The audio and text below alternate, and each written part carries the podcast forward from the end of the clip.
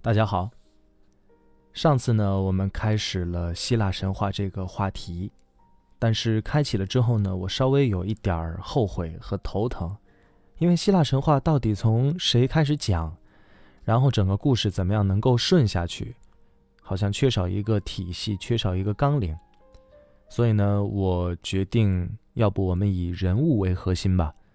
上次我们大概说了宙斯的故事，那今天呢，我们换一个人来讲，我们来讲一讲太阳神阿波罗。可能在聊起希腊神话，大家最熟悉的人物之一就是阿波罗了。阿波罗他的父亲呢是宙斯，但是他的母亲不是赫拉，赫拉是宙斯的原配嘛。上次在节目当中也说了，赫拉是一个非常有嫉妒心的人，所以。当她发现自己的老公在外面乱搞，经常她会对这些情妇啊、情人啊痛下杀手。那阿波罗的母亲呢，叫做勒托。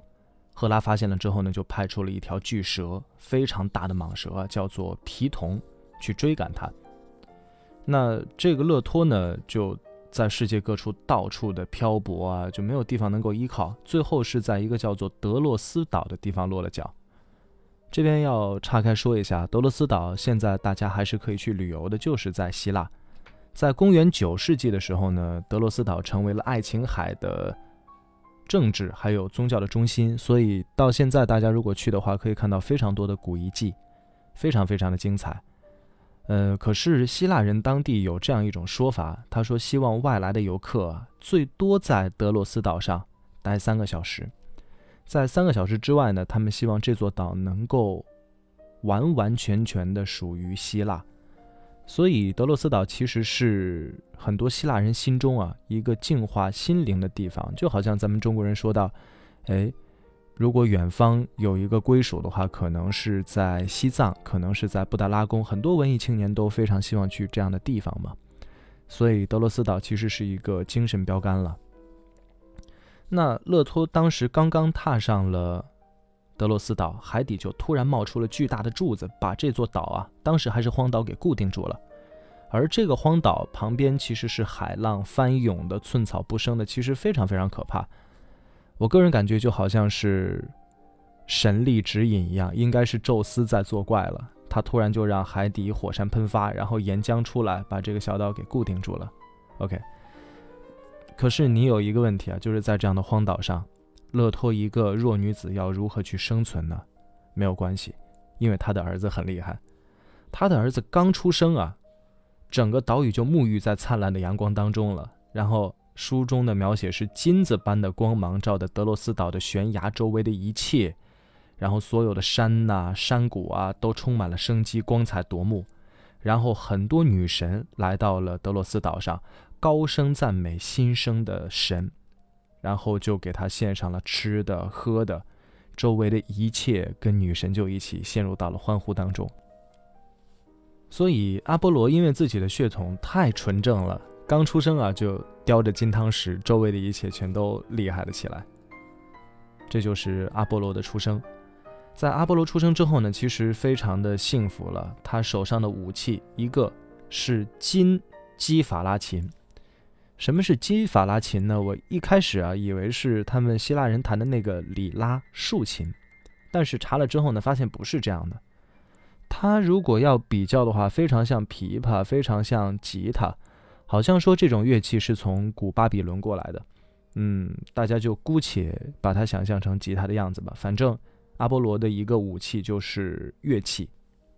另外呢，他还有一套武器是银弓金箭。然后阿波罗，因为本身血统纯正啊，非常的高傲，就在天上疾驰。所有的邪恶和黑暗的势力看到他，就非常的害怕。这个时候呢，他要选择复仇，因为刚刚我们说了嘛，他的母亲是被一条巨大的蛇叫做皮童追赶到了德罗斯岛上，所以这个时候呢，他就飞向了皮童盘踞的地方，他要为他的母亲去报仇了。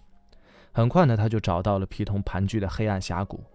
这个峡谷啊，到处都是高耸入云的悬崖峭壁，峡谷当中是一片黑暗，而在峡谷的底方呢，是湍急、白浪翻滚的洪水，而在洪水的上方呢，浓雾密集。看起来就很像《西游记》当中说啊，这个妖怪占据了一个山洞，这个山洞里面全都是烟，不断的在冒出来，是这种感觉。然后这个皮童其实是一个好汉了，他说皮童啊，直接爬出了洞穴，他的浑身呢长满了鳞甲，身躯巨大，在悬崖间呢盘旋成了无数个圆圈。悬崖和山峦呢，随着他沉重的身体的移动啊，不断的在摇动移位。这个皮童确实很厉害，就是随着他的移动啊，身边很多的东西，哪怕是石头是山，全都被毁灭掉了，给周围的一切都带来死亡。而且呢，他的身边有一些自然女神呐，有一些小动物啊，甚至小植物，全都被吓跑了。而且这个皮童为了威胁阿波罗，在身形上也做出了改变，就一条巨大的蛇居然站了起来。站起来之后呢，张开血盆大口，想要直接吞掉阿波罗。这个时候，哇，阿波罗厉害了，他银弓上的弦发出了嗡嗡的声响，而且呢，百发百中的金箭像流星一样划过了天空，一支接着一支，雨点般的落在了皮童的身上。皮童中箭之后呢，就浑身瘫软，倒在地上死去了。在杀死了皮童之后，太阳神阿波罗就弹起了基法拉琴，高唱起了胜利的凯歌。随后呢，又把皮童的尸体埋在了神圣的德尔菲地下，在德尔菲建起了一座神庙。德尔菲这名字大家会不会觉得比较熟悉啊？因为之前我们在视频节目当中讲过一期俄狄浦斯王嘛，呃，大家就知道。当时的希腊人，他们去祈求神谕，其实都是在德尔菲神庙。德尔菲神庙呢，它的主神就是阿波罗。但是阿波罗自己的说法，他说：“我是把我父亲的想法传递给大家，而他的父亲就是宙斯了。”所以，相当于是一个主要的人神沟通的场所，这是非常厉害的。可是，你一开始自己建立起一个神庙，没有人帮你去打理啊，这是不是有点尴尬？所以呢，他是需要一批祭司的。这个时候，阿波罗啊就在海岸上看到了克里特的水手，还有他们的船只。于是呢，阿波罗就变成了一条海豚，跳进了碧蓝色的大海。游到船边的时候呢，他就跳出了水面，化成了闪亮的星星，落到了船尾。阿波罗呢来到船上之后，就弹起了他的金基法拉琴，把船引到了克里斯城的码头，带着克里特的水手来到了。山谷来到了德尔菲，于是呢，这批水手就变成了他的 第一批祭司，相当于是被骗过来，或者说是被恐吓过来的吧。但不管怎么样，德尔菲神庙最后变成了希腊人心中一个非常非常神圣的地方。阿波罗呢，也是因为他传播神谕，所以在人间的地位就比较高。OK，这就是阿波罗的诞生了。可是。哪怕你性格再开朗、再快乐、能力再强，阿波罗也会有自己的忧伤和痛苦啊。我们这边呢就要介绍今天讲的第二个人物，叫做达芙涅。当时啊，阿波罗刚刚战胜了皮童，可是很快就尝到了痛苦。当时他不是刚刚用箭把巨蛇皮童给射死了吗？他就站到了怪物的身上，为自己的胜利感到很开心。这个时候呢，就看到了正拉满金弓的小爱人，叫做俄罗斯。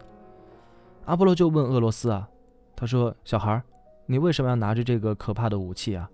这个武器还不如给我呢，因为我是可以射出致命的金箭的。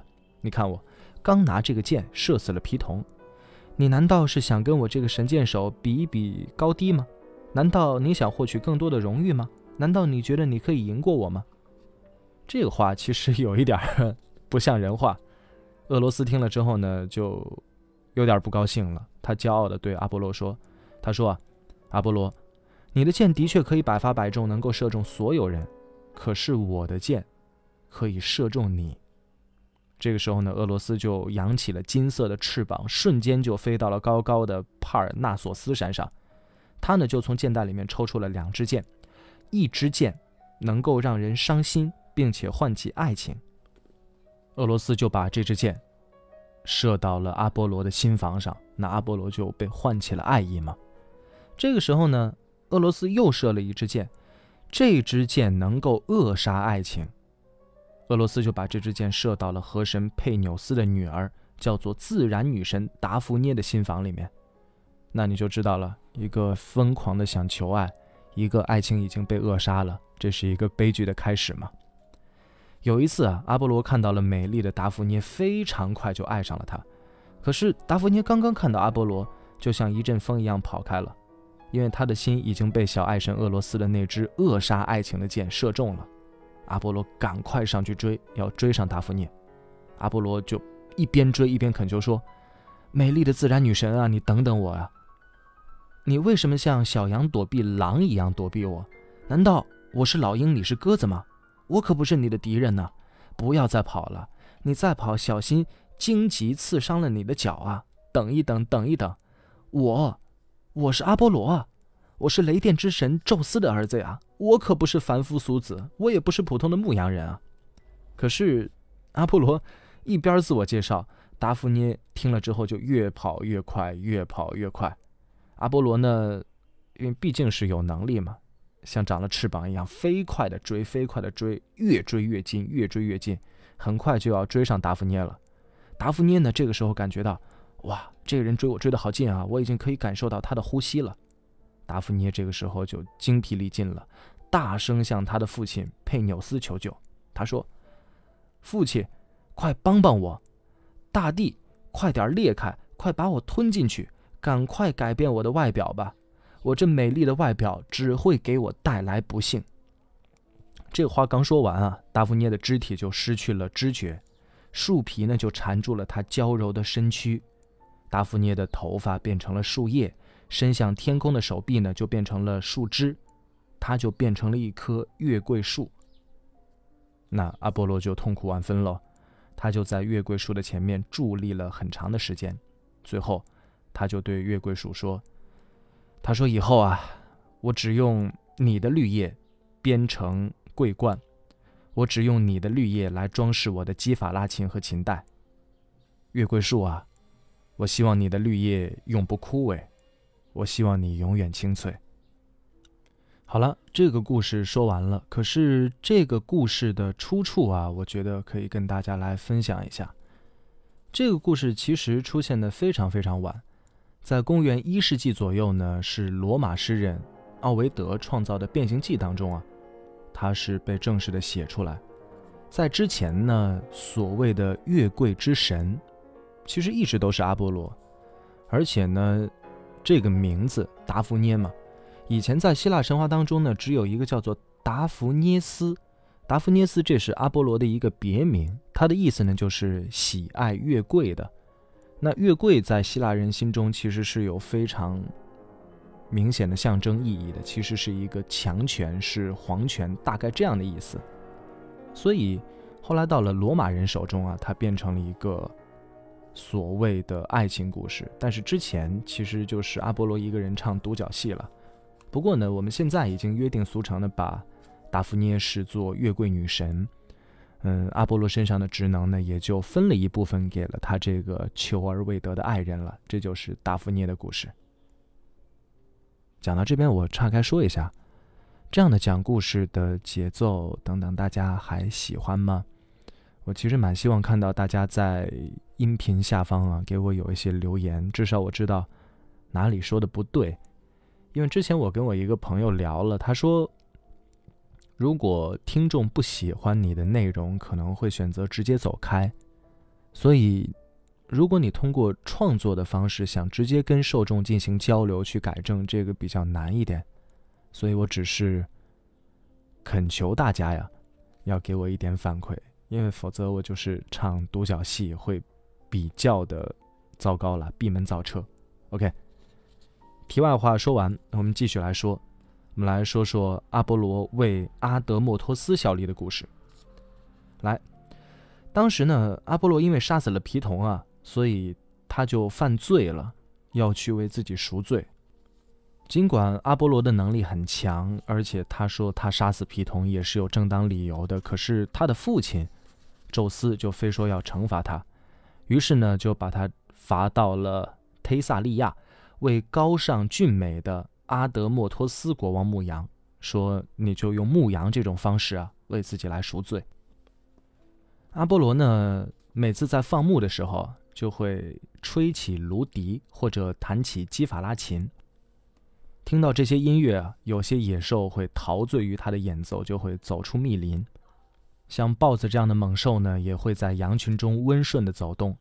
听到了笛声的鹿，还有羚羊也会跑出森林。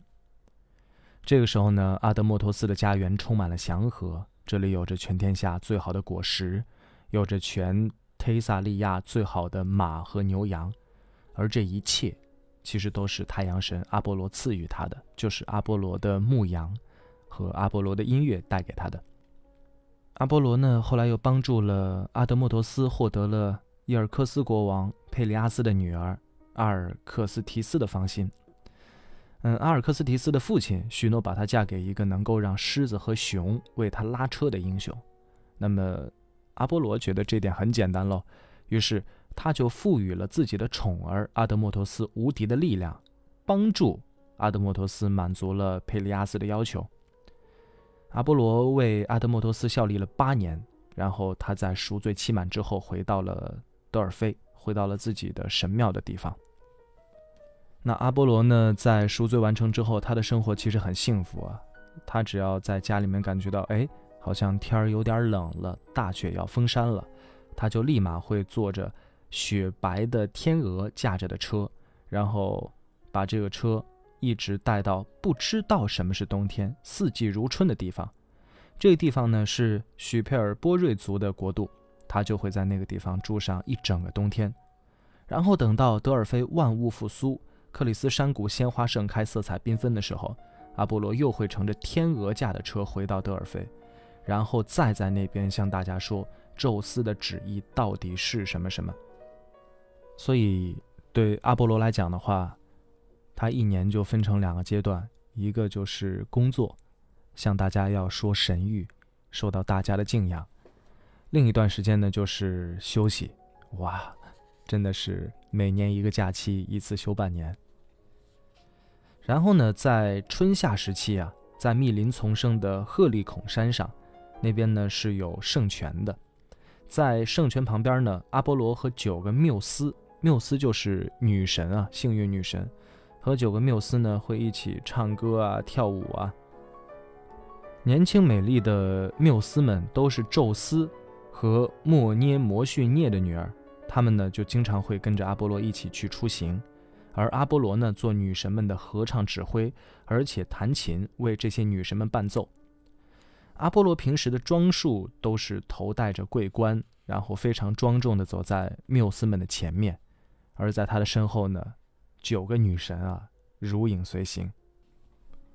当然了，这九个女神也都会有自己的司职了。有些呢是史诗，什么荷马史诗这种；有些是抒情诗，有些是爱情诗，还有悲剧、喜剧、舞蹈、历史、天文、歌颂等等等等。就是这九个缪斯女神，她们是有分工的。而在她们合唱的时候呢，声音非常的嘹亮。据说啊，自然界的一切都像着了魔一样，倾听他们美妙的歌声。甚至在神圣的奥林匹斯山上，只要女神们唱起歌，阿波罗弹起琴，整个奥林匹斯山都会安静下来。像战神阿瑞斯，他会忘记血腥战场上的厮杀；而宙斯手里握着的闪电啊，也不会发光。所有的神都会忘记纷争，就一片祥和了。包括宙斯，宙斯还有一个武器是一只鹰，老鹰啊。宙斯的鹰也会垂下有力的翅膀，闭上敏锐的眼睛，停止可怕的鸣叫。总而言之，就是非常非常的祥和。可是神箭手阿波罗有的时候也会发怒啊，发怒的时候就非常可怕了。他的金箭是非常厉害的，死在他箭下的人是很多的。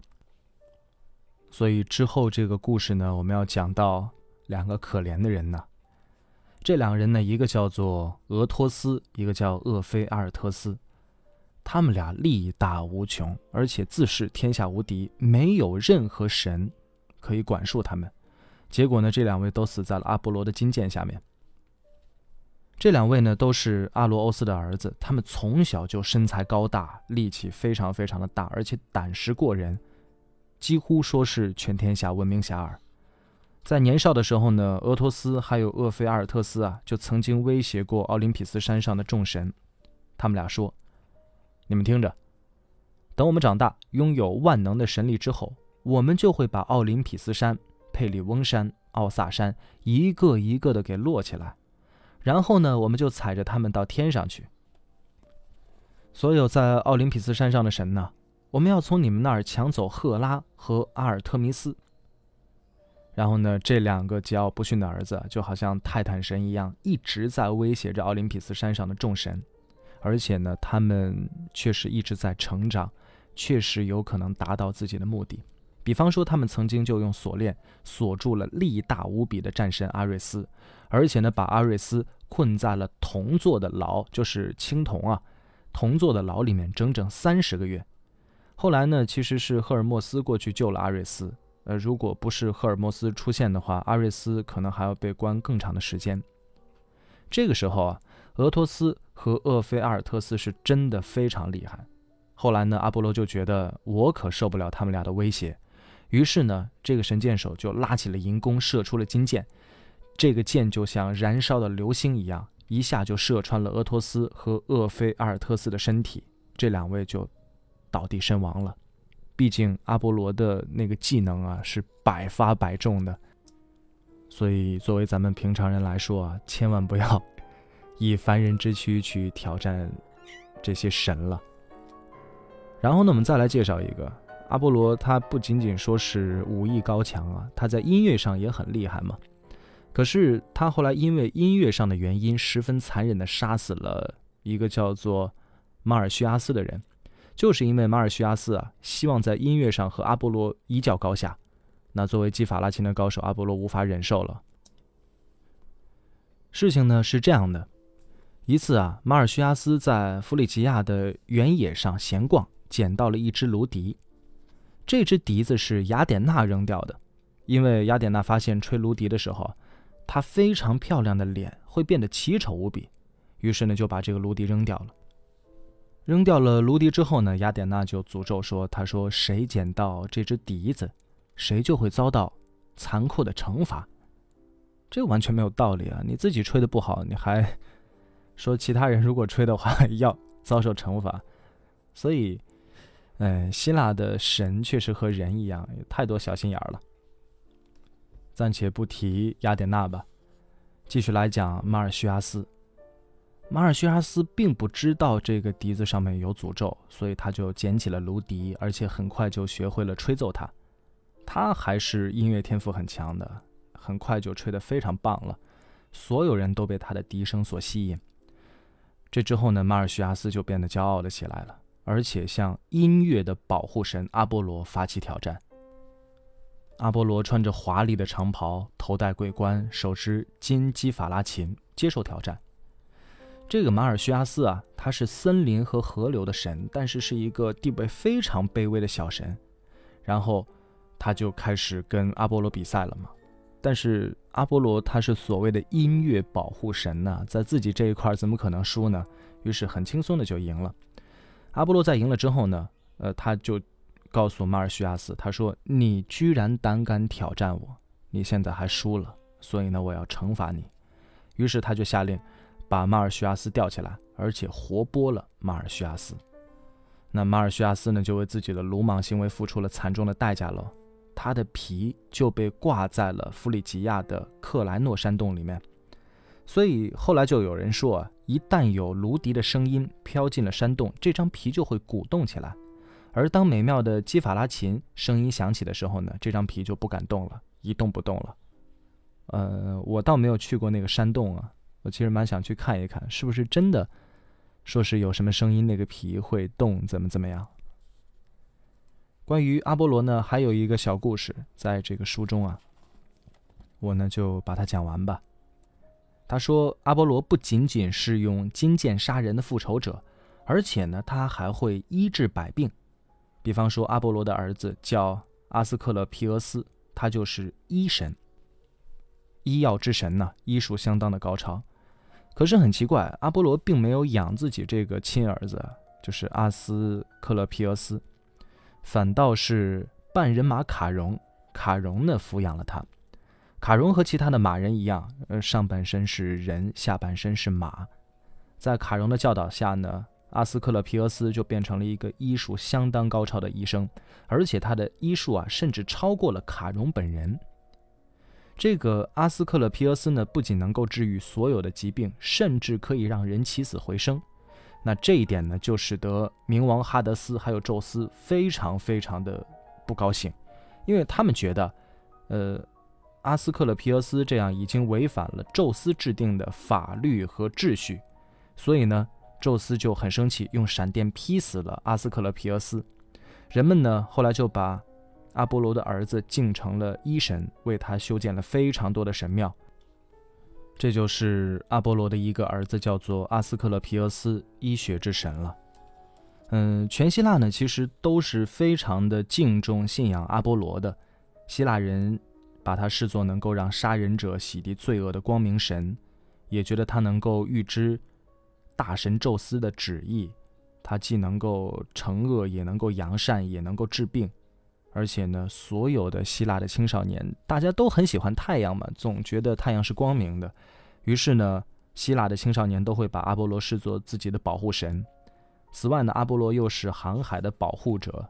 呃，他也能够帮助建造新的城市和新的居所，而且他的性格呢也是蛮可爱的，多才多艺嘛。